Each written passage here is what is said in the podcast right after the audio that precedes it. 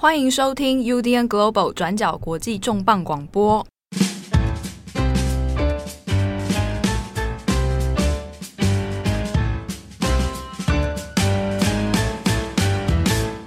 Hello，大家好，欢迎收听 UDN Global 转角国际重磅广播。我是面七号，我是郑龙。这个礼拜的重磅广播，我们要聊一下，在下个礼拜五月六号的时候呢，苏格兰要进行议会选举。这个时候，我们再来谈苏格兰。其实最大家关心的议题之一，恐怕就是之前哦，其实吵过好几年的苏格兰独立运动。这个礼拜我们要谈的这个问题啊，是个独派内部分裂、独派内部争斗的一段历史啊。那我们找编辑正好，我们来跟我们聊一下苏格兰独立运动的一些故事。二零一四年的苏格兰独立公投其实是等于是一个世纪大事了。那虽然回头来看，就是当天就二零一四年九月十八号。当天的选的投票啦，好像就是有一点虎头蛇尾，不了了之，嗯嗯嗯、因为最后结果是否决嘛。对对，但整个事情放在历史意义里面来讲，就是特蛮特殊，而且就国际形势而言，是一个非常特别的一个关键点。因为你看，像现在其实无论苏格兰或者是西班牙的加泰隆尼亚，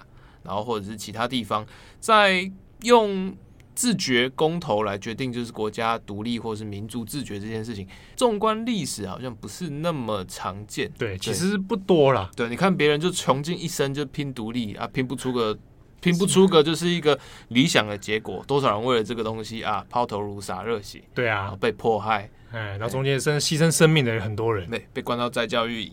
然后，但二零一四年才刚投完的苏格兰人，那现在可能就又有机会。要争取到他的第二次苏格兰独立公投，对，差不多时隔快七年了哦。对，那这个事情，苏格兰独立公投在历史上之所以特别，第一个方面就是这个东西是他苏格兰政府跟英国中央的一个合理谈判、政治谈判的理性结果。然后第二个选择也是就是，哎，作为就是所谓的统治者啊，英国政府伦敦方面竟然同意，就是让苏格兰来举行这种。分离主义的自觉公投，分裂国土啊！对对对，它整个政治进程那个时候其实有引发很多讨论呢。那包括说就是啊，这个是不是哎终极民主的象征？然后以及就是后续的种种效应，其实到现在为止都是很多国家你说是理想或者是幻幻灭的典范都是可能。对，那这事情其实，在这几年要闹了蛮久的嘛，二零一四年之后有一点反高潮，然后大家都没有再继续再追踪跟讨论。对，那过程中虽然像二零一六年啊，英国脱欧啊，那个时候苏格兰集体集体投留欧嘛，就气得跳脚，说啊要脱欧，那你们英格兰自己脱就算了，对啊，不要把我们一起拖下水。对，所以那个时候有一度有在讲说，就是哎，苏格兰政府有打算要在诶脱欧生效之前，然后要一力拼。独立公投，趁趁机来投一下，对啊，结果没成嘛。对对，那一路耗到现在，就是拖在二零二一二零二零年的一月，好正式生效啊。英国正式从欧盟离开啊，就是哎 take back control。那现在过得好像也是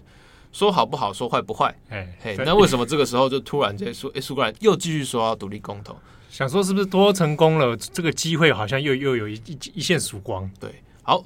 我们这一集要讲，花很多时间讲的，第一就是分三个主轴啦。第一个是说啊，苏格兰为什么要要争取独立公投？对。然后第二个是说啊，今年到底对于就是哎，我们独派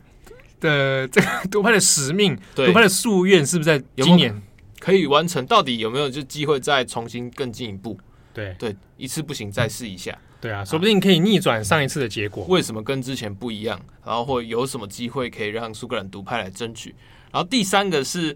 呃，虽然说看起来好像一片光明，但今年年初的时候，嗯，哎，苏格兰独派之间两代的领导人，因为就是一连串的性丑闻还有渎职事件，开始了非常严重的独派内斗。哇哇，刀刀见骨，厮杀的非常厉害。那一度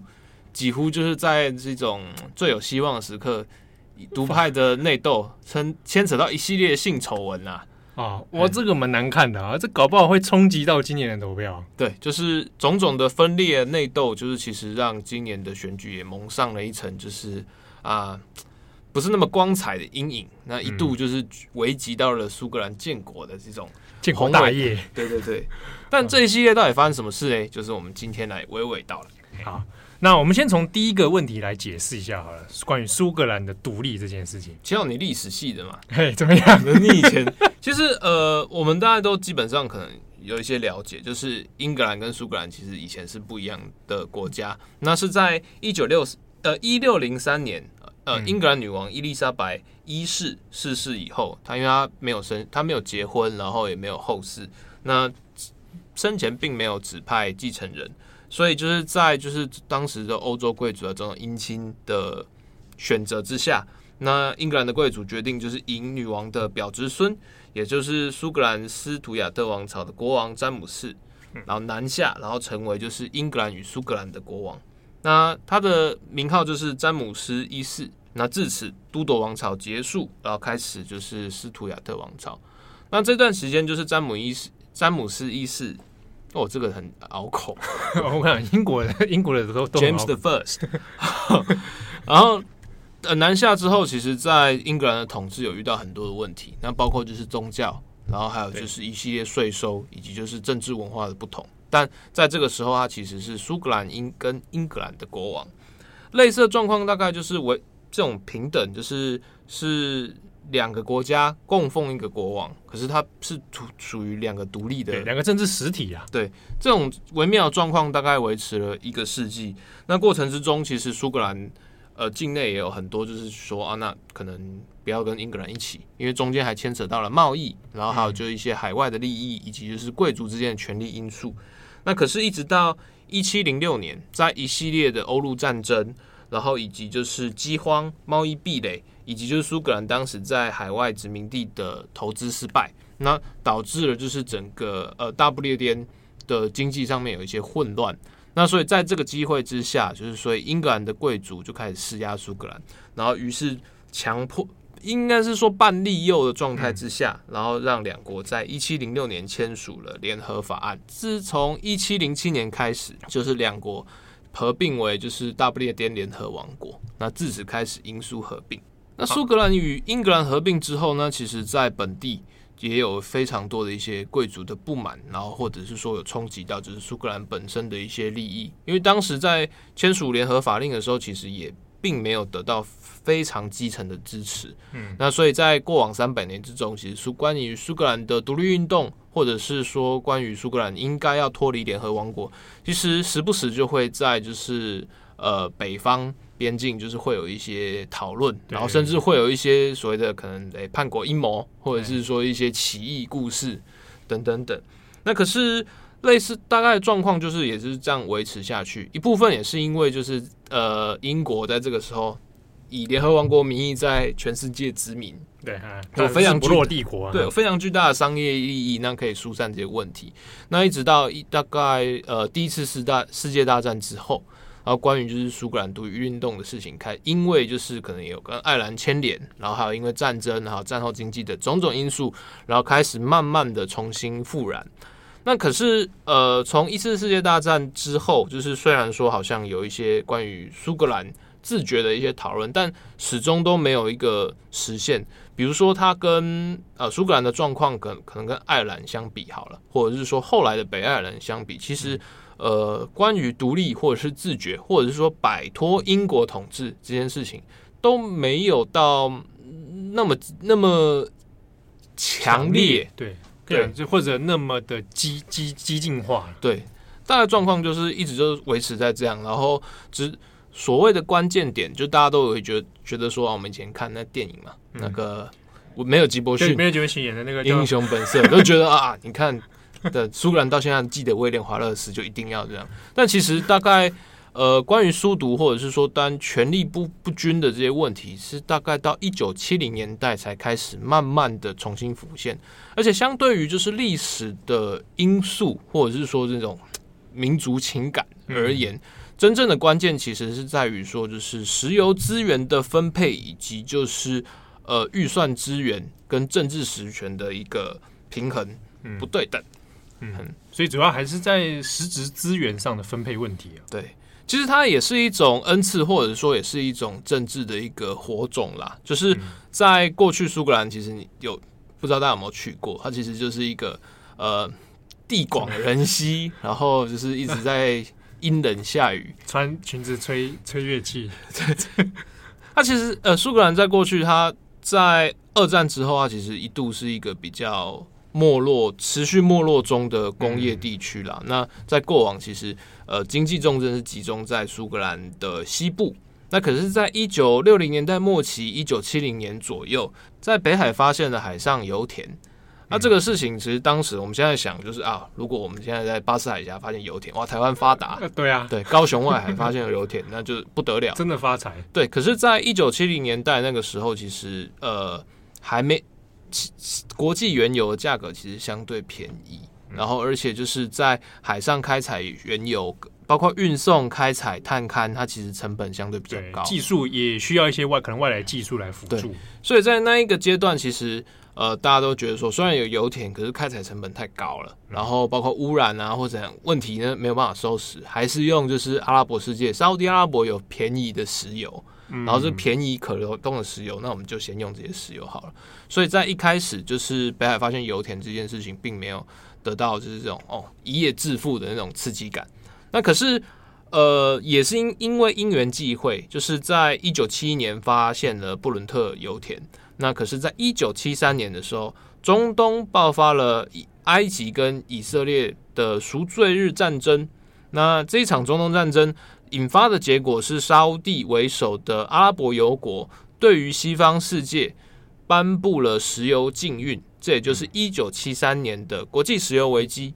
国际石油危机一出来之后，包括那个时候的美国在内，其实都一夕之间陷入了就是那种无油的恐慌，石油经济恐慌啊。对，那当然说，我们现在回头来看，都会觉得说，哇，这个是这些石油国、阿拉伯国家就掌握了石油生杀大计。但与之前相比，其实是那个时候美国的石油产业已经开始从了从过往的进出口变成进进口，就是它已经。本地生产石油已经没有办法供供应它自己的需求，对，所以整个市场是不断往上提升，那所以导致说啊，大家发现说啊，原来哦，北海原油在这个时候应该要去开采，不然的话，那石油都给阿拉伯国家抢走，而且因为国家国际油价很高，所以就是北海油田的开采这个时候就变成符合经济效益。那自此之后，就是啊，苏格兰就发达了，因为北海油田它的出入口，包括你说海上油井的探勘的那一些运补啦，或者是油石油要输回来，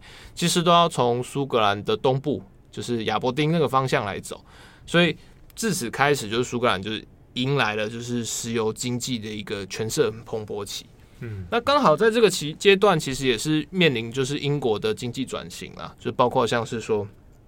呃，那个时候英国开始要去做去工业化，你包括像煤矿啊，或者是一些重工业，它开始已经没有办法跟就是美国或者是一欧陆这些的经济体来做竞争，所以像是一九七零年代，呃，后期上台的保守党政府就开始就一系列在镇压工会，然后等等等。所以在这个期间点，虽然苏格兰就是呃得到了非常多的石油资源，可是它本来仰赖的一些重工业或者是传统工业就开始慢慢的凋零，然后大大量的失业是用石油的利益或者是石油的油源来做一些补助缓冲，可是整个国家或者是整个地区的经济发展其实开始有一个东西的转向，并且影响了就是整个苏格兰的社会经济结构。对，换句话说，在石油当时的一个状况之下，哦，那其实也卷动了当时英格兰地区的一些政治局势了。对，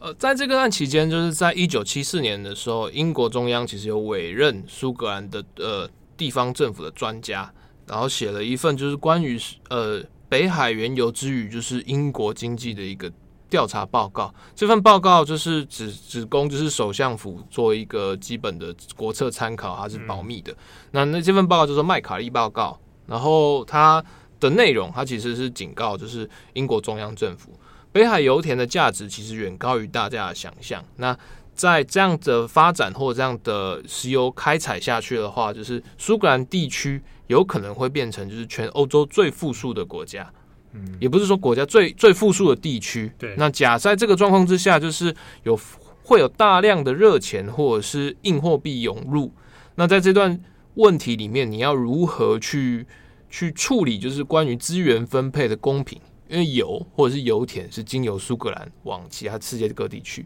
那英格兰虽然从中可以，比如说征税，然后取得税收跟投资等等等，但你要如何平息地方觉得说这个石油是苏格兰的，这个资源掌握在人家手上，啊，到时候我要去做配置的时候，哎，搞不好我还被人家拿翘，哎。然后这份一九七四年的麦卡尼报告，它其实就是对于苏格兰在依赖石油经济，然后自治或者是的一个荣景发展有非常正面的一个想象，但它的整个逻辑是有点在警告英国政府，就是说关于这个这笔热钱或这笔石油重金的分配，你要如何去平息，要如何才能公平，然后才能均等发展，然后以及特别强调就是说这种。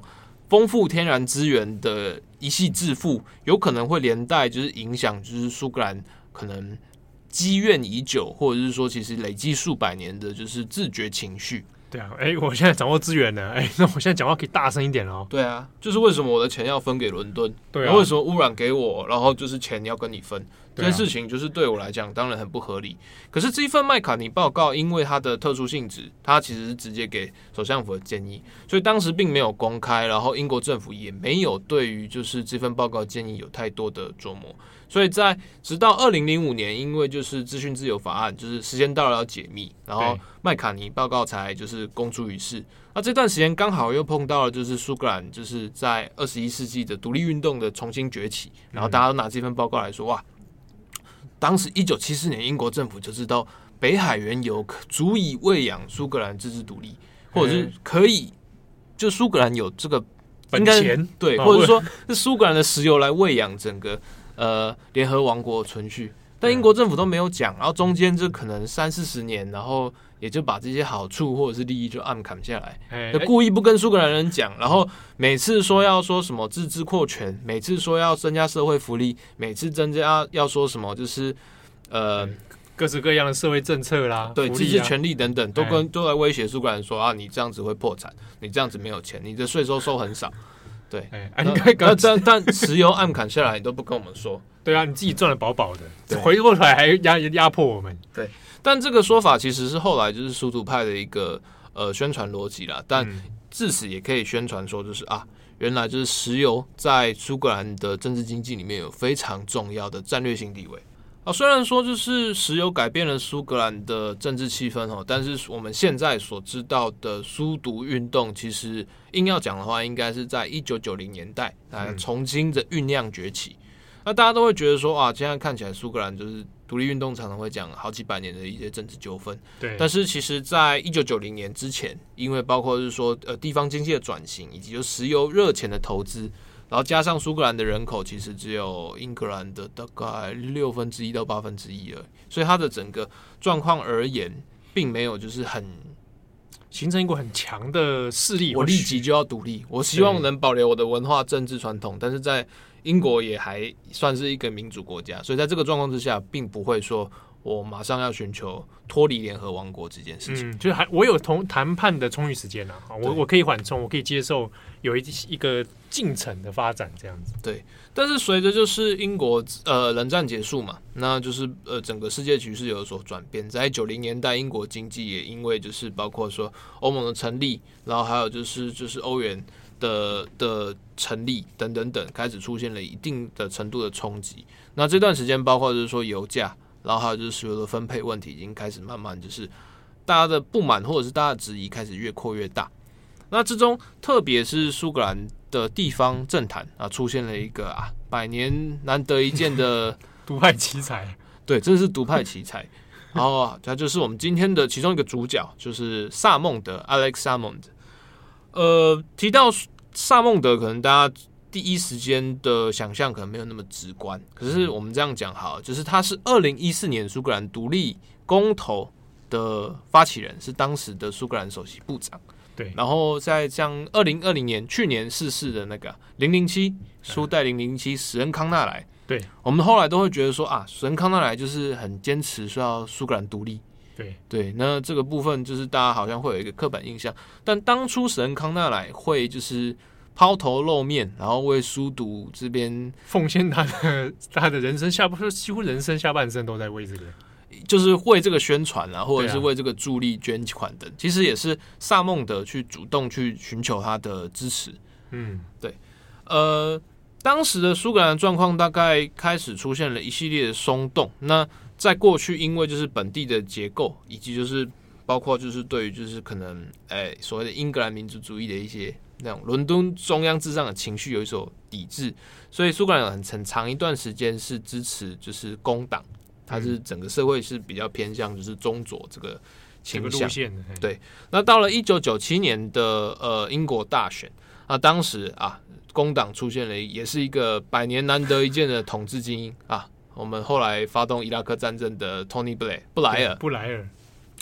呃，布莱尔他也是苏格兰出生的，他后来到小时候在英格兰长大，然后但是他那个时候他的个逻辑，在为了要争取就是地方选票支持，他提出了一个呃重大的选举政见，他是同意说哈，那个时候要让苏格兰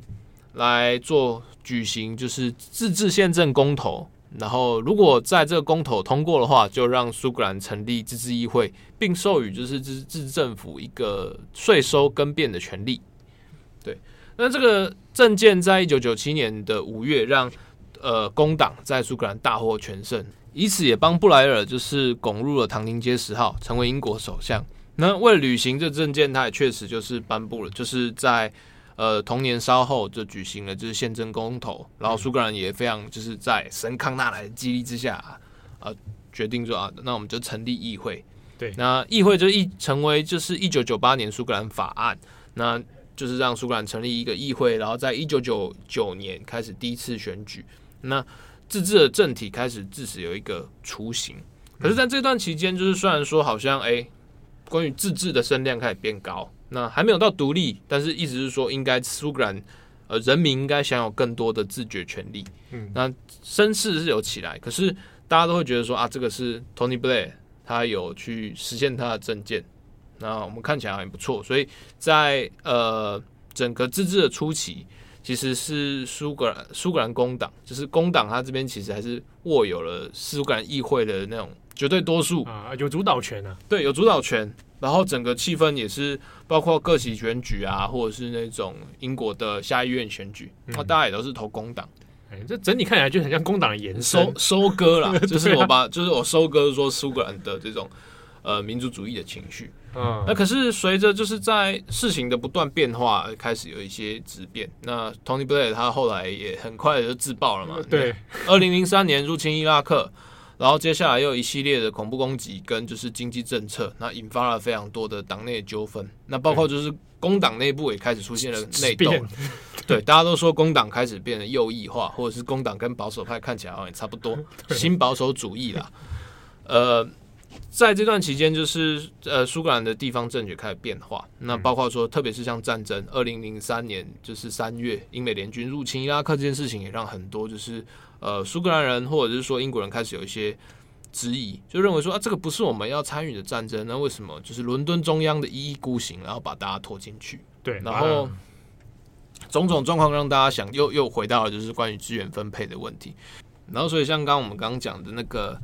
麦考尼麦考尼报告，那也在二零零五年解密。整个气氛开始就越越来越朝向对于伦敦有一种敌意的态度，所以虽然说苏格兰议会在一九九九年第一届选举、二零零三年第二届选举都是由工党拿下了多数党的呃席次统治席次，对。可是，在二零零七年的时候，呃，苏格兰民主党，也就是我们苏独派的大佬党，对，然后开始逆转，成为自此成为苏格兰的第一大党。哦，也就是在这一连串的事件之后。让苏格兰的民主党啊得到了这个很大的一个政治势力。对，苏格兰民主党虽然在二零零七年开始就是得到了地方的执政权，可是它其实跟工党的差距也是属于非常零星。一直到二零一一年的时候，呃，苏格兰民主党才在萨孟德带领下拿下了空前大胜。那苏格兰议会它其实有一百二十九席，那你必须要六十五席才能达到过半的状态。嗯，但当时萨孟德在二零一一年的时候带领苏独派拿下了苏格兰，光是苏格兰民主党就拿下了六十九席过半席次，一一党就可以拿下那么多。这不仅是首次过半，而且就是等于是你一党就直接过半，这、嗯、是一个非常压倒性的气势。那透过这一次的选举，它也就是来。作为就是自己的一个政治资本，对，或者是说一个一个政治号召。嗯，他从这个之后，他就对外宣称，就是说啊，苏格兰独派现在已经在苏格兰过半了，这个才是苏格兰的主流民意。嗯，对，在这个民意之下，未来可能就可以来谈谈苏格兰独立的问题了。对，那当当当大家也会觉得很奇怪，就是萨孟德他其实从八零年代、九零年代就在政坛打混，那为什么会在二零一一年这边大胜？那中间当然会有一些原因，那包括像说我们之前讲的战争的问题，然后还有就是像是二零零七、二零零八金融海啸引发英国。中央政府对全国颁布大概为期十年的准节政策，嗯，就是 austerity 准节，就是所有支出在准节政策之下，就是包括就是有石油资源的苏格兰当然会觉得义愤填膺。我准什么节，对不对？因为像二零零八年的时候，石国际油价一一度涨到一桶可能一百七十美金，那时候又碰到经济这个国际经济危机，对，所以就是大家会觉得说，你钱就是油价那么高，然后结果你跟我搞这种，那当然会有一些。呃，很直接的反应，或者是很直接的不满。嗯，大家都失业，那这个时候有石油，那为什么这些石油的钱或者是一些资源不能直接回馈给苏格兰呢？对啊，对啊，还要配合你中央来做准结。对，那另外一个实际的政治逻辑是因为，呃，在呃二零零七年的时候，萨孟德他透过就是党内的重组，他吸纳了一个非常重要的年轻干部为徒弟。啊，也就是现任的苏格兰首席部长呃，Nicola Sturgeon 史呃史特金史特金对，那跟萨孟德完全不一样的状况。萨孟德他在英国政坛，他是一个非常风格非常鲜明的人物，他以那种雄辩，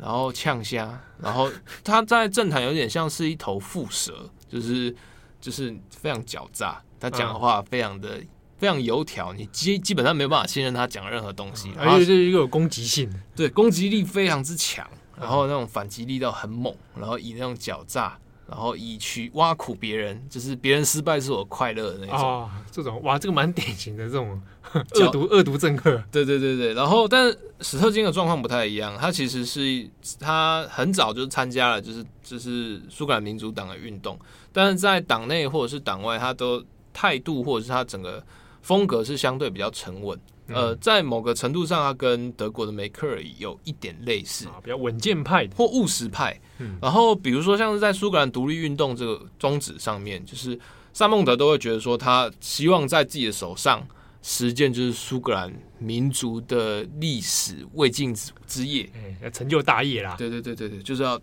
带领苏格兰就摆脱这个百年枷锁。哎，对。可史特金他的逻辑就会变成说，就是呃。呃，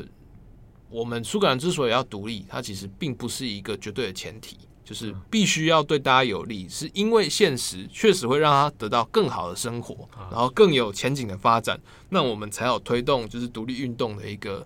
务实的动机啊。所以换句话说，史特金认为不必为了独立而独立，对，应该是为了真正的大家利益。OK，对，就是如果我们能让独立变成就是争取到更强力，那我们就是全力来做这件事情。嗯，但。关于就是关于独立进程的这个点，然后其实就反映出两个人的那种个性不太一样。嗯、那史特金也是比较属于谨慎，然后事必躬亲，然后什么事情都温温稳稳的。嗯，对。然后在某个某一些党内形象，大家都会觉得他有点太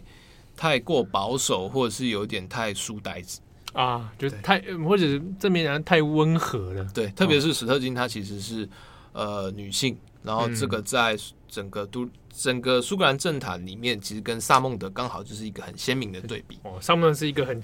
很传统典型的男性政治人物，很强势，而且某个时候他很喜欢开一些那种新三色的玩笑，就是某个某个程度上是一种比较典型的有点沙文主义者。你你要这样指控的话，那也是确实是有这样。然后在二零零七年，两个人这样结合嘛，那一时间这样苏格兰民主党吸纳了非常多的就是小党力量，然后自此就是那种宗主的地位自此成型。然后在二零一一年之后，那大胜了嘛，已经得到六十九席的选票，一六十九席的议会席次。对，那就法令而言，其实是没有没有一个没有一个承诺了，就是你虽然得到那么多，但是关于自治。自治地位的改变或者是什么，他其实没有一个担保。那可是他就是透过这个方式，跟当时也是刚刚上任的英国首相保守党的卡麦隆，他刚刚说就是现在因为这个选举证明了苏独的气势在苏格兰非常的旺盛。那所以有我建议你哦，你最好是让我来举行这个苏格兰独立公投，公，公投对，不然的话你不让我公投，那不就坐实了英国对、啊、对苏格兰的统治压制？对啊，不然我们的民意也也跟中国有什么不一样？没有，他没有这样讲，但是但逻辑上可能就是这样。对啊，而你要让我们这个民意有一个宣泄的管道。对，那当时的卡麦隆也是很干脆的接受了，好，你要公投是吧？那就让你公投，然后就从二零一二年开始。伦敦开始跟爱丁堡来执行，就是哎、欸，那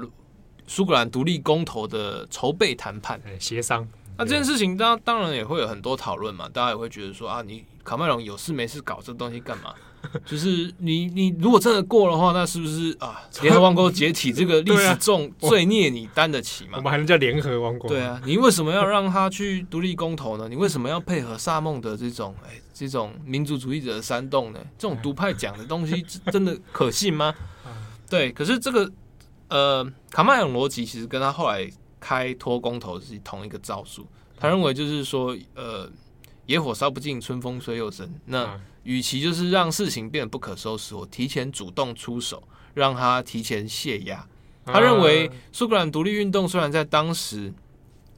好像有一点开始慢慢崛起，对，但不没有还远不及说声势不可挡，还没到一触可及啦。对，所以应该要趁他羽翼未丰，或者是说在伦敦这边还有非常多的一些政治筹码的时候，赶快出手来收拾战场。嗯，我只卡麦隆逻辑是说，那我现在让你来独立公投，可是包括公投的时间、公投的条件，嗯，然后还有是公投的命题，那都是伦敦这边来掌握，所以就是场地跟裁判都还是伦敦这边派的人。啊，主导权还在我手上。对，所以就整个客观因素而言，就是苏格兰人拒绝投独立这个选项，还是有非常大的可能性。那如果公投的结果是苏格兰人拒绝独立的话，那苏独运动呢至少可以沉寂个几十年没有问题。啊、那我也就是可以维持就是两国之间的政治互信，然后并且维持联合王国的民主发展。那相比，比如说好了。至少不会重演，就是说像北爱尔兰啊，嗯、共和军跟保皇党打了十几年恐怖攻击，没完没了，激激进化的结果。对，逻辑也是这样。那同样逻辑后来也复制到了脱欧啊，觉得说啊，我现在党内有一些保守党的脱欧那些阿里不打，那我先趁现在跟欧盟谈了一个不错的条件，我看大家应该也不是真的想要脱欧，所以我就搞了一个脱欧公投。就就惨遭滑铁卢，就自己自爆，自己搞的啊。对，但整个那种赌博性的逻辑是一样的，就是你要公投 OK，那我就让你公投，但是公投的条件还是有利于伦敦。对，不过就当时来说，就当时英国或者就卡麦隆立场来讲，他所能设想的方案几个方案里面，大概恐怕这也是当时他能够觉得还不错的解决方法。对。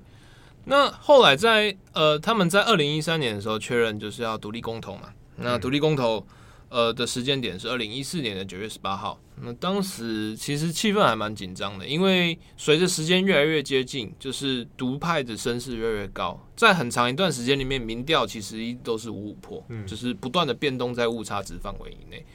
然后这件事情其实当时有很多苏格兰里面，它也有很多的嗯、呃、人。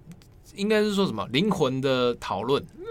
对，那大家很多很很多逻辑是认为说，就是那我现在假设好了，虽然独立公投有自己的自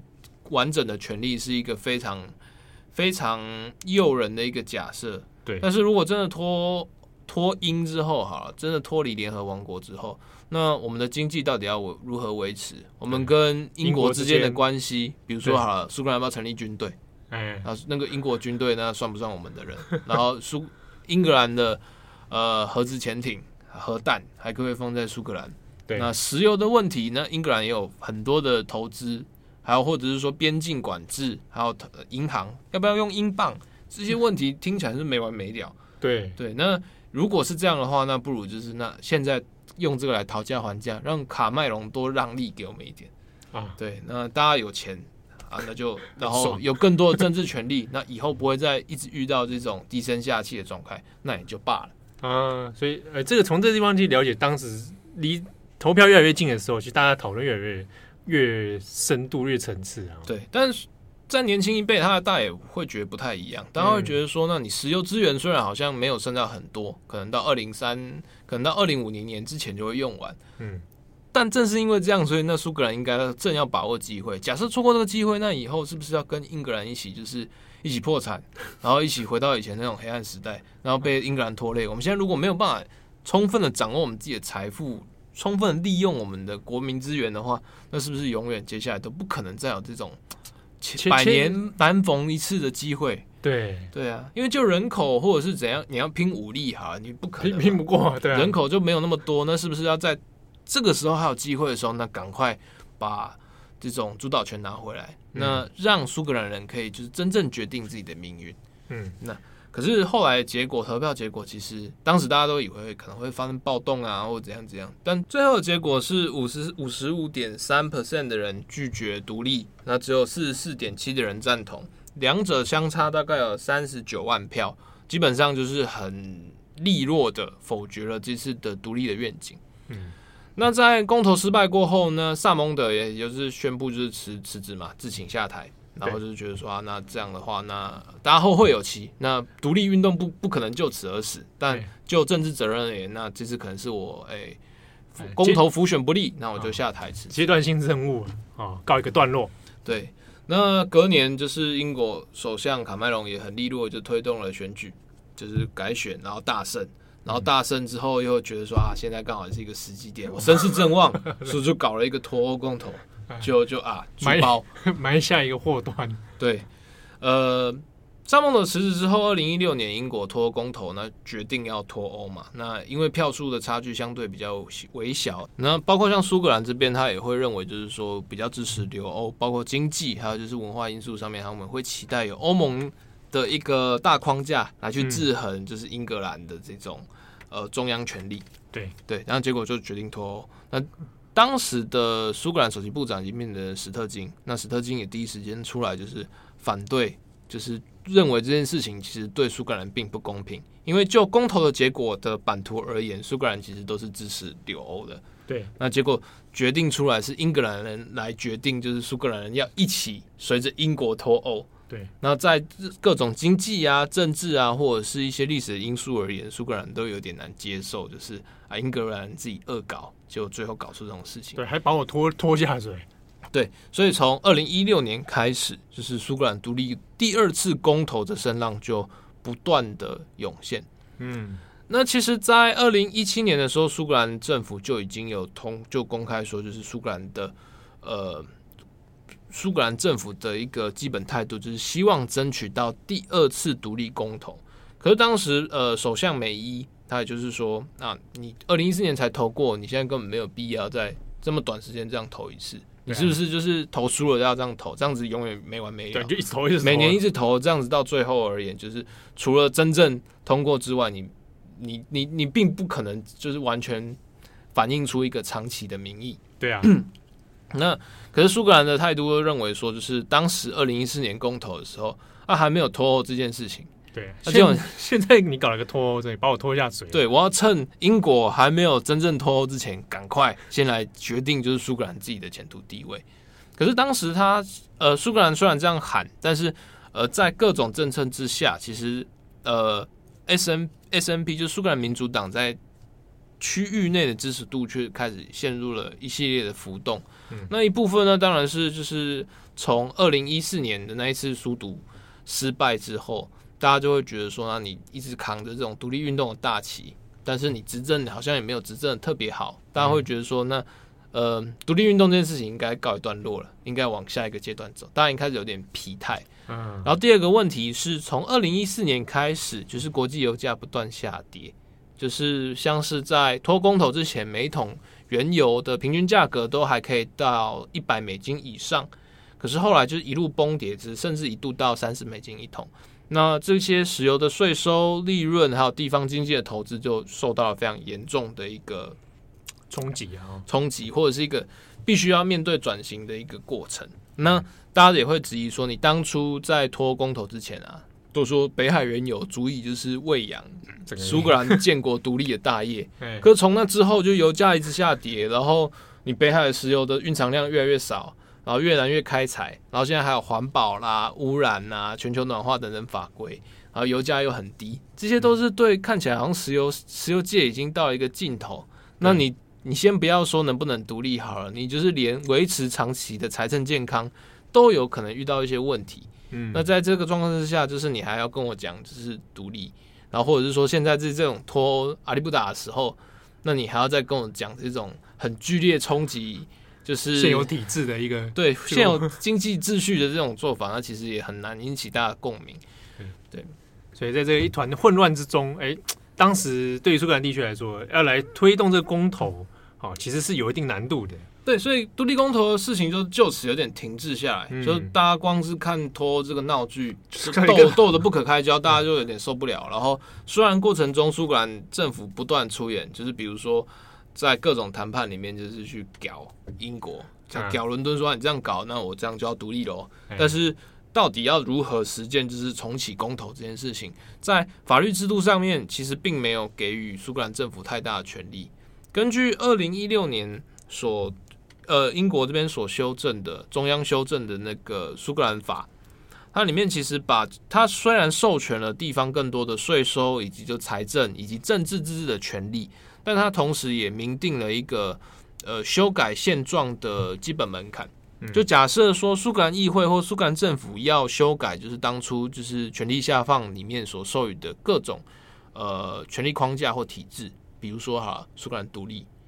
那你必须要取得议会里面三分之二席次的同意才可通过。嗯，对。可是就英呃苏格兰现在所实施的选举制度，附加名单制，它基本上它的制度就是不可能，几乎不可能出现一个单独三分之二席次的大党。嗯，对你你独派要取得这种绝对超级优势。几乎是不可能的，所以无论如何，你要启动独立，你要公投，你要修改现状，所有的最后的状况，就是你必须前提是要过半，联合要过半，然后联合要有明显优势，然后你才能跟伦敦的中央政府来做政治谈判。政治谈判变成说，也是当初。呃，苏格兰独立公投的一个做法，因为萨孟德他并没有拿到就是三分之二以上的席次，对对，那那个时候也没有相关的法规，所以要跟无论如何都一定要透过跟英国中央政府来谈判。而另外一个出路，如果你不谈判的话，那另外一个方式就是要提起宪法诉讼，可是诉讼的结果不一定是英国这边。不一定是苏格兰政府这边有利。他如果说你不行，那你是不是就一翻两瞪眼？对啊，尤其是因为宪法诉讼的部分了。以后变成说，以后英国就说啊，我不能这样做，因为违宪。这样对啊，对，所以就是呃一系列问题，让苏格兰这边其实也有点骑虎难下。但最终的关键，其实就是要你在地方议会或者是任何的政治指标之内，出现了一个压倒性的独派政党胜利。否则的话，你基本上没有可能重启跟中央政府的一系列谈判，协商的可能性就很低了。对，类似的状况也就是这样持续下来，不上不下。那在某一个程度上，也让苏格兰独派这边开始出现了非常强烈的危机感，特别是老一辈跟萨孟德一起打天下的这些老独派。对，所以等于对他们来讲，嗯、眼见是苏格兰独立，好像希望越来越渺茫。哎，对他们会认为说，呃，史特金就是只会一只纸老虎，就是你讲了那老半天。嗯可是你好像就错失机会，你所有政策都走太保守，你并没有把英国政府逼到绝境。这样子的话，你一个世纪、两个世纪都不可能脱离就是英国的统治。你真的有真心要苏格兰独立运动吗？嗯，对。所以类似的分裂在过去几年之间，其实不断的在挑战史特金的统治。可是直到二零二零年，啊，呃，COVID-19，对，整个又把事情。变化的非常极端。二零二零年对英国来讲是一个双重极端的年份。第一个是它的脱欧是在年初一月的时候生效嘛？对啊，自此开始进入就是为期一系列的转型期。那这段期间就是苏格兰变得有点不上不下的，因为假设要独立脱离英国，那它替代方案一定是要加入欧盟。可是欧盟这边为了顾忌西班牙至于加泰隆尼亚的一系列问题，那对于苏格兰如果脱离英国之后可不可以加入？又采取一个好像不置可否、对模糊的态度，就反正你们都是英国的那种逻辑，并不是很积极的接纳或者是来干涉，就是苏格兰的问题。嗯，然后接下来到了疫情爆发初期，那英国一开始是佛系防疫，要包括就是说，呃，后来不了了之群体免疫政策，以及就是关于说为了要维持经济而拒绝封城，跟就是拒绝就是关闭边境等等等。对。然后一系列就是包括就是说，哎，口罩啊、防护衣啊，各种设备都是不足，然后没有办法应对这件事情的时候，苏格兰政府在史特金的领导之下，展现出了一种相对稳定、沉稳的态度。所以在二零二零年至今，就是他的名望不断上涨，大家都觉得他防疫防得很好。嗯，然后就是大家都觉得说啊，相较于 Boris Johnson，哇，要差多了。对，但根据英国金融时报，就是相对比较保守派的大报，它的表示就是苏格兰的防疫的出色，其实好像只是一种幻象，因为就实质的呃病人死亡率，就是呃死亡率而言，英格兰跟苏格兰的死亡率并没有差太多，差太多。然后，同时就是苏格兰的死亡率跟感染率，相较于世界平均或者是欧洲平均而言，都算是偏高的。嗯、所以它可能比英格兰好，但是跟世界其他国家相比，其实还是后段班。嗯，那这之中，大家也会特别在讲，就是说，就是比如说像是疫苗政策，在去年，在今年年初的时候，英国就是跟欧盟那边有 AZ 疫苗的一些。对一些纠葛分配分配问题嘛，对，那个时候苏格兰他的立场也是说，那我们应该要跟欧盟一起走，因为他们的制造产能比较大。对，对你如果这样走，那我们接下来分不到疫苗。可 Boris Johnson 这边就是不要嘛，他认为就是欧盟那边的官僚体系分配的没完没了，那要以英国人为优先。那这件事情后来证明的结果是 Boris Johnson 赌对了，就是英国那边英国的分配确实是取得了一个先机的数量优势。那欧盟的分配分配到现在反而一团混乱，对，所以这件事情也让就是史特金就是哎、欸、发现哎、欸、其实你的政治判断并不一定都是正确的，嗯，然后与此同时就是呃大家有在提就是说呃苏格兰看起来好像疫情的状况相对得到控制，或者是说但只是一个假象，因为苏格兰的平均高龄人口比英格兰来的更多，然后包括在过去一年内大概九十 percent 的。安老人安养院都出现了群聚感染，整体的控制或者是整体的一些防疫状况而言，那确实因为可能苏格兰地广人稀，嗯，然后相对得到控制。但是包括后来像是最近的解封，然后还有一些经济重启，苏格兰角度并没有比英格兰快，甚至还落后于英格兰的整体步伐。疫苗接种还有后续的一些安排，虽然说在心理层面上面，就是斯特金的一些调度相对比较合理。但就实际数据而言，并没有跟英国本土有太多的差距。嗯，所以没有办法在 COVID-19 这件事情上制造一个很悬殊的这种防疫差异啊。对对，但整体的民望会认为说它是可靠的，那就是形成出了一个很奇妙的一个幻象。但这中中间大家也会说，就是史特金他可以做的事情其实有限，因为虽然说他可以就是每日他可以定期开每日记者会，然后可以做一些比较合理的防疫调度。可是苏格兰在疫情爆发的初期，其实也是完全没有任何的准备，他的个人防护装备一样不够。然后还有就是说，他呃在整体上面，史特金虽然说呃好像可以主导防疫政策，嗯，但他并没有就是包括说就是关闭边境，对，他可以关闭对英格兰边境，但他国际边境的事情是中央的权责，然后他也没有办法就是说。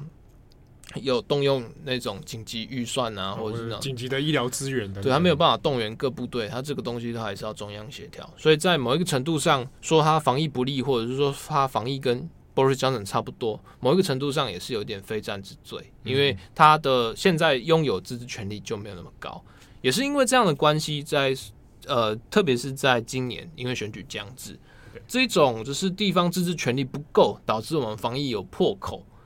的问题重新变成就是苏格兰独派在呼吁说，那加上脱欧加上这个，那确实苏格兰有二次独立公投的必要哦。所以在这样的情形之下，这个对于独立公投是否应该要举行，看起来好像时机越来越接近。对，从二零一四年的独立公投失败之后，苏格兰独派气势一度很萎靡，可能就是本来是五五坡，它摔到变成可能六四坡，甚至七三。那直到就是后来脱欧问题不断出来，然后加上去年到今年一整年的疫情，现在的气势又变成五五坡，甚至在某一些时刻的民调里面，呃，有追上去的趋势，甚至有超过可能六四认为就是说确实可以再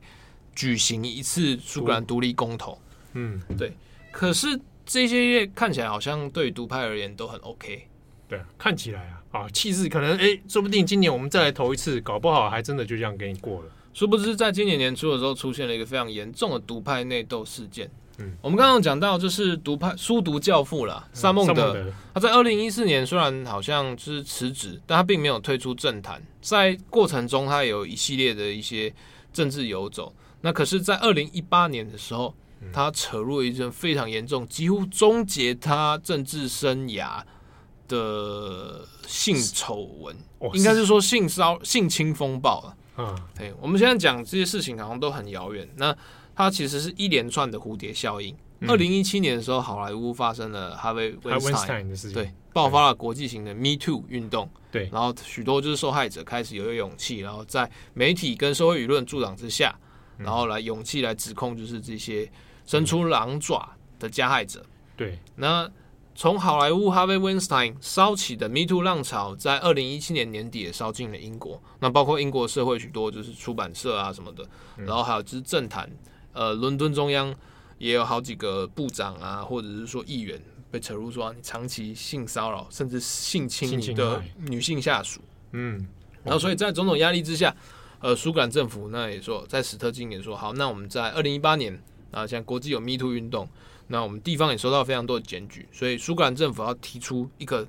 呃总体性的检讨报告，然后就是在这个状况之下，如果你曾经是受害者，那请你勇敢的站出来，我们政府这边来做一个通盘检讨。啊，殊不知第一个爆出来的案子就是萨孟德，对，哇，就报道自己独派教父。对，当时媒体报道在二零一八年年中出透露出来的消息是说，有一个呃，在二零一三年就是速度公投前夕嘛，嗯。呃，萨孟德有一个底下的女性秘书，跟他差了几十岁吧。然后在一次的招待中国大使的晚宴之后，然后萨孟德就故意跟他独处在呃部长官邸里面来灌他茅台酒，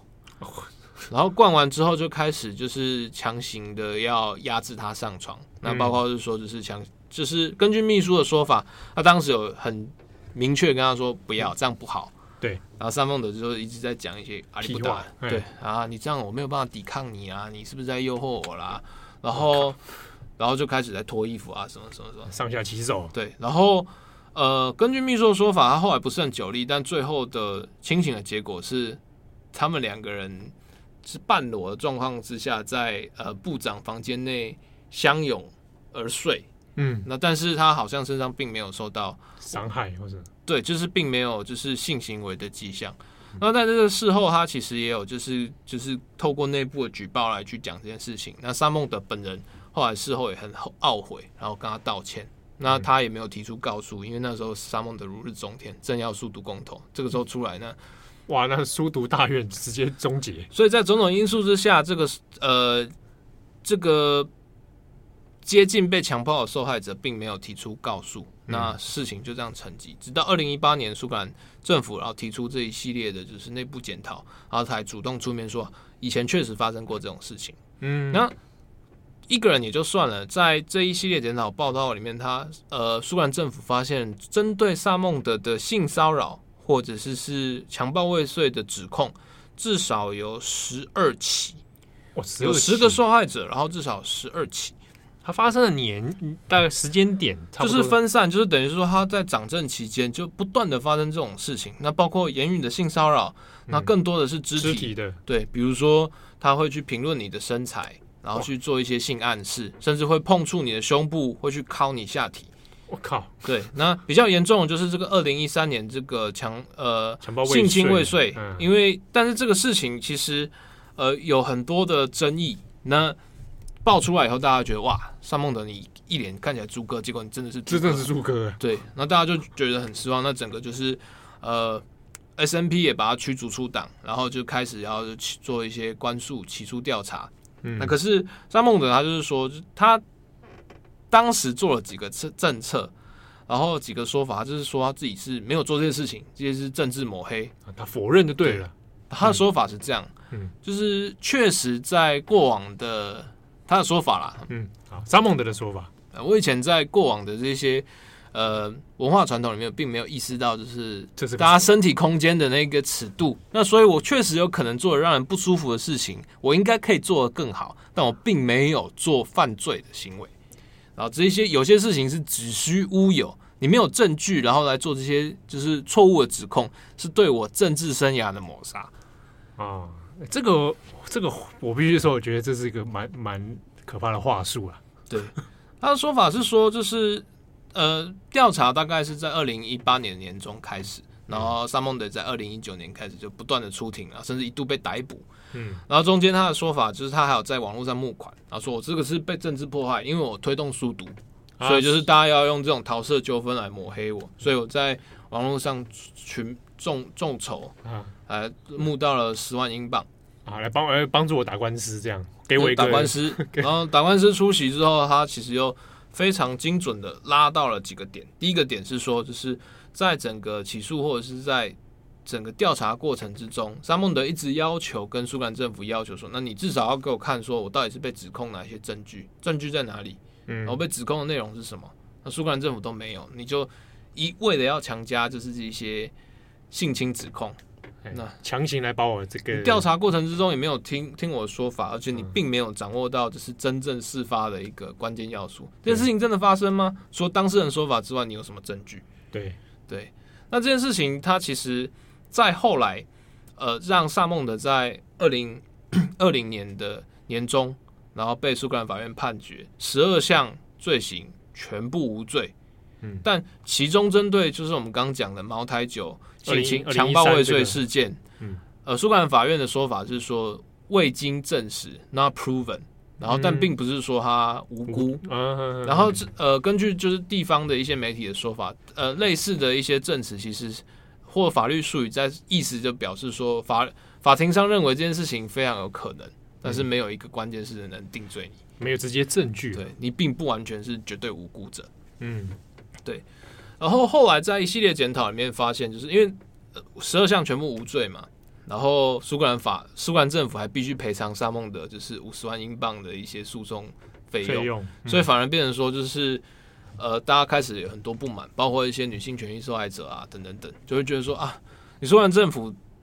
你要说调查，那确实有人出来了，但你并没有很积极的守护这些受害女性的权益，嗯、然后甚至就是。时不时在，时不时就是政府内部就是流出就是这些性侵被被害者的一些个资或说法，让他们被网络肉搜，被、嗯、让他们被网络霸凌，对，被舆论公审，对。然后你在过程调查之中，你的诉讼策略好像都有种种的问题，然后好像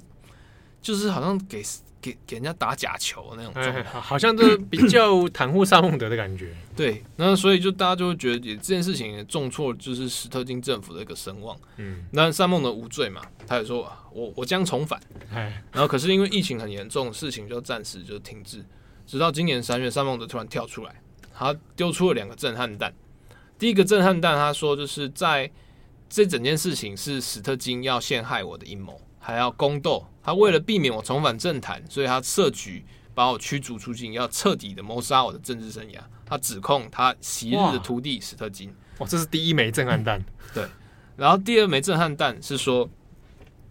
在整苏格兰启动 Me Too 调查的过程之中，呃，二零一八年年初到二零零一八年年中的事情被媒体揭露之前，对。萨孟德其实私下跟史特金见面很多次，至少有五次，然后就在谈论这个性侵调查事件。但是在苏格兰议会的听证会跟证词上面，萨史特金又又说啊，我没有，我这件事情我都保持中立，我并没有跟萨孟德见面接触，他对议会说谎。哦，所以哇，两个这样子震撼弹抛出来，就是真的是跟史特金完全翻脸呢。对，然后萨孟德的说法，他其实非常狡诈，他是说。当时在整个内部调查里面，萨孟德就一直坚持说，这个调查程序对我而言是不公平的、有问题的，嗯、所以他主动去找史特金，要求他去介入这个调查，嗯、就是要求他去介入管制，你至少不要让那这是在迫害我嘛。意思是说，他要求史特金给他司法公正啊，对，或者是说你要去纠正你们这种乱七八糟的调查。嗯、但就独立调查或者是这种，特别是针对这种呃性性平的调查，对，他其实应该完全独立。所以就是萨孟德叫史特金去，可是如果史特金真的真的去了，那其实是干预调查，对，是有问题的哦，对，甚至是有一个潜力有有一个渎职的可能性。但萨孟德的意思是说，史特金真的还跟他碰面讨论了这些事情，而且他据他的说法，史特金当面有承诺说好，我会去弄去。可是可是问题来了，就是就萨孟德的说法，就是说史特金当时承诺他这件事情是渎职的，可就结果而言，就是萨孟德所要求的改变根本没有达到。对啊，所以萨孟德又转而言来说，所以就此证明，呃，顾德正就是史特金是故意来指挥这个调查团在搞我。嗯，然后他跟他的先生两个人为了要宫斗，然后所以要把我这个老独派从苏格兰独立运动跟苏格兰政治中驱逐。彻底铲除掉，他所以等于是一个指控，两个攻击。嗯，消息出来之后啊，因为今年要苏格兰议会选举嘛，那现在苏独的气势又很高涨，那都在苏格兰跟英国政坛爆发一个震撼弹，大家开始来做，就是说来质问说史特金，那你是不是第一个？你是不是真的袒护萨孟德？嗯，所以当时在 Me Too 的诉讼里面，他才会十二项无罪。你这样子是不是身为一个女性政治人物，是不是背叛？那那十二十二个勇于出面的女性受害者，没错，对。然后第二个问题是说，那你在这一系列调查里面，你是不是确实有政治介入的可能性？这样算是宫斗吗？还是算是一些性丑闻的护航？你到底算是什么？哦，在好几个层面来说，史特金现在是基本上是陷入所有危机。对，而且因为今年要选举，所以包括就是说，党内当然就是挺萨孟德派的一些呃。SNP 干部也会觉得说啊，你这在干嘛？对啊，对啊。然后第二个问题是，包括工党啦，然后苏格兰的保守党啊，还有苏格兰的自由民主党这些反对派，全部都跳起来，哇！史特金，你这个是很严重的一个 政治丑闻，对，所以就于是又展开了就是议会的调查，要求要启动不信任案，然后就是直接在选举之前要倒阁，并且把史特金从首席部长身份拉下来。哇，这样一冲击之下，这对于苏格兰下一次的这个议会选举，其实会有很大影响。对，而且不只是这个影响，而且变成是两代的独派领袖在公开以一种毁、啊、互相毁灭式的。这 对核弹级的核弹级的性丑闻跟核弹级的政争风暴，所以在本来形势大好，苏格兰独立运动就突然之间好像就分崩离析。而且是在这个独派内斗的状态之下，自毁前程啊！这种事情实在是非常熟悉啊！哇，这个时候难道独派苏格兰独派不会说啊，不行不行，不要这样，大家相忍为国。对，可史特金他确实有，他确实是当代英国政坛里面，呃，或者是苏格兰政坛啊，就是相对非常出色的一个政治操盘手，他。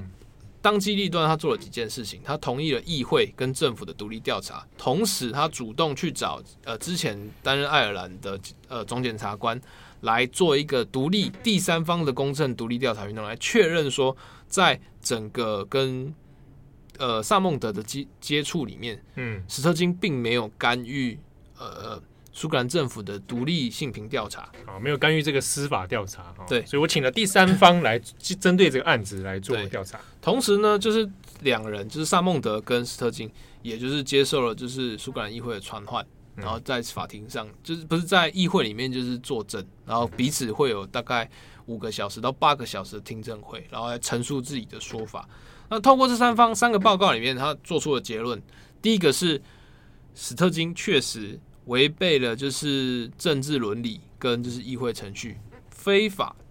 应该不是说非法，应该争议的或者是不当的跟萨孟德接触，有直接接触见面，所以当初接触是有的，对，而且你跟议会，你在实际上你确实跟议会隐瞒了你们两个有接触的事实，你已经知情他涉入性侵性骚扰案，但你对议会说你不知道，然后或者说你明明知道，那可更早之前知道，但你不作为。这个出确实出有嫌疑啊，但是后续的就是这个调查也也证实说，虽然说你接触这件事情是不当的，可是我们并没有办法证实说你是不是主故意把这些事情隐瞒给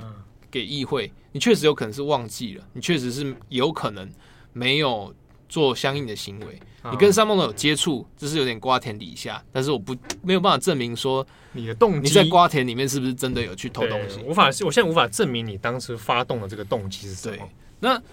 回过头来，然后调查报告又说，那透过就后续的调查报告的内容，就是这性侵报告的内容，然后或者是说后续的政治发展，并没有办法倒推回来说，就史特金当时确实真的应萨蒙德之邀，或者是为了。批斗萨孟德来去介入这些独立调查，就后续的后设结果倒推回来，确实是没有这样的迹象。所以在种种状况而言，确实有进一步调查的必要。但就萨孟德的指控来说，呃，独立调查报告跟议会调查报告都认为斯特金并没有萨孟德的控诉所言。啊就并不是如萨孟德所说，是为了宫斗，为了斗他这个人而采取这些行为。对，那在一在听证会上，萨孟德也是在讲，就是说史特金这一群人，就是为了为了要驱逐我，然后搞这种这种呃下下三滥的那种批斗、抹黑手段、黑箱，然后甚至就是为了不惜因此，然后赌上了就是苏格兰独立的这种梦想跟这种。伟大志愿，他也是诉诸于这种主张的，对对。但史特金在听证会上，他反正就是很精准的讲，就是我确实是对不起这十二个呃受害者，对十二个受害者，因为我没有办法有效的把这你们所遭反映出你们所遭遇的伤痛，没有好好的保护你们。但今天造成这件事情，就是一定不会再发生。但然后等等等等等等，嗯，对。史特金的回应其实还算是稳健啊，对。那后来的结果就是变成说，议会里面虽然通过了就是对史蒂史特金的批评案，但他并没有实质的法律效力，而且在后续的法院啊或者等调查里面，并没有史特金违法的迹象，所以整件事情就平安的落幕。史特金并没有因为被倒阁下台，然后萨孟德这边也开始无以为继，因为他并没有提出更更确切的证据来指控说史特金确实是。有在操弄这一切事情。换句话说，萨孟德手上的牌大概也到这边就大概就打完了。对，可是比较微妙的是，萨孟德在跟史特金互斗的时候，他就宣布说：“好，那既然这样，我自己宣布成立一个新的政党来参与今年五月的苏格兰议会选举。”哇，他选举的政党啊，成立的新政党的名称，在呃，光是要发音这件事情，在苏格兰就有很多讨论。发音的问题，他成立的叫做，他是用那个古盖语。就是古苏格兰语，然后然后来来来变化出来的。对，他叫他苏格兰语要怎么念？然后念呃阿拉巴 Party，阿拉巴，然后一直好像是古古语中的苏格兰的意思啊。对，那可是萨孟德，因为这个东西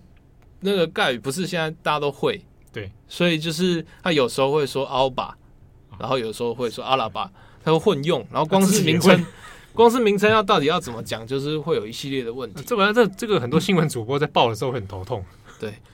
那呃，萨孟德成立新新的书读政党之后，就往右翼那边倾斜，然后也吸引了很多 S M P 的一些老干部。但是一开始声势虽然有起来，但随着呃史特金成功的镇压了这次的叛变，嗯，之后就是他的阿拉巴党就是声势一直起不来。他选择的是那一种在选那种附加名单的制度，所以他必须要达到一定的选票门槛，才有可能分配到这个名单席次。嗯，那他也是说啊，就就现在这样讲，虽然说我跟史特金很不好，但是为了苏格兰独立运动，就是我们应该要成为一个比较激进的侧翼，然后来去就是用比较诶比较强硬的方式来推动就是苏格兰独立公投的进行。但截至目前为止，就是看起来。呃，萨孟德的政党有可能会在这次的选举中全灭。那全灭的话，那其实也不用不用谈的什么激进侧翼。对，但是假设说，因为他在这次名单里面有在呃东北的选呃北方的选区里面把在自己老家把自己列入名单里面，啊、所以假设最后他自己自己本人有进去，或者是一到三席有可能进去，那还一席尚存呢、啊？的话，那对于苏格兰政治有就可能是一个很巨大的冲击。哎，对，因为你等于是呃昔日的魔王又回来了，那你他到底是在野党还是大联盟的身份？那对于整个后续的进程都会变成对史特金很大的压力。对，而且尤其又在关于独立运动上面这件事情上面，搞不好又又要被一些节奏啊，一些主导权被上网的拿去。对啊，可是我们现在最终回头来讲啊，就是那五月六号好了，现在看起来是。呃，斯特金跟苏格兰民主党他会大获全胜，但就算怎么大获全胜，他还是一样没有达办法达到三分之二的过半门槛。嗯，那同时就是关于苏格兰人好了，那就现在而言，到底要独立吗？这个时候适不适合独立呢？它其实有非常多而且非常冲突的一些讨论。对，还不明不是外界所想象说时机到了大家就一面倒。对，当然也会有很多讨论。第一个原因点在于说，油价确实是不断的在下探，就是北海原油确实在枯竭。嗯、那现在跟二零一四年相比，就是我们确实没有办法长期依赖石油作为我们的建国基金。对。然后第二个问题是，就现在的状况而言，英国全境其实都还没有脱离，就是呃武汉肺炎的一个冲击。嗯，对啊，你疫情都还没有结束，然后经济都还没有完全复苏，你这个时候来提这个，会不会对苏格兰的投资啊、撤资啊，或者是人等等等，反而负有副作用？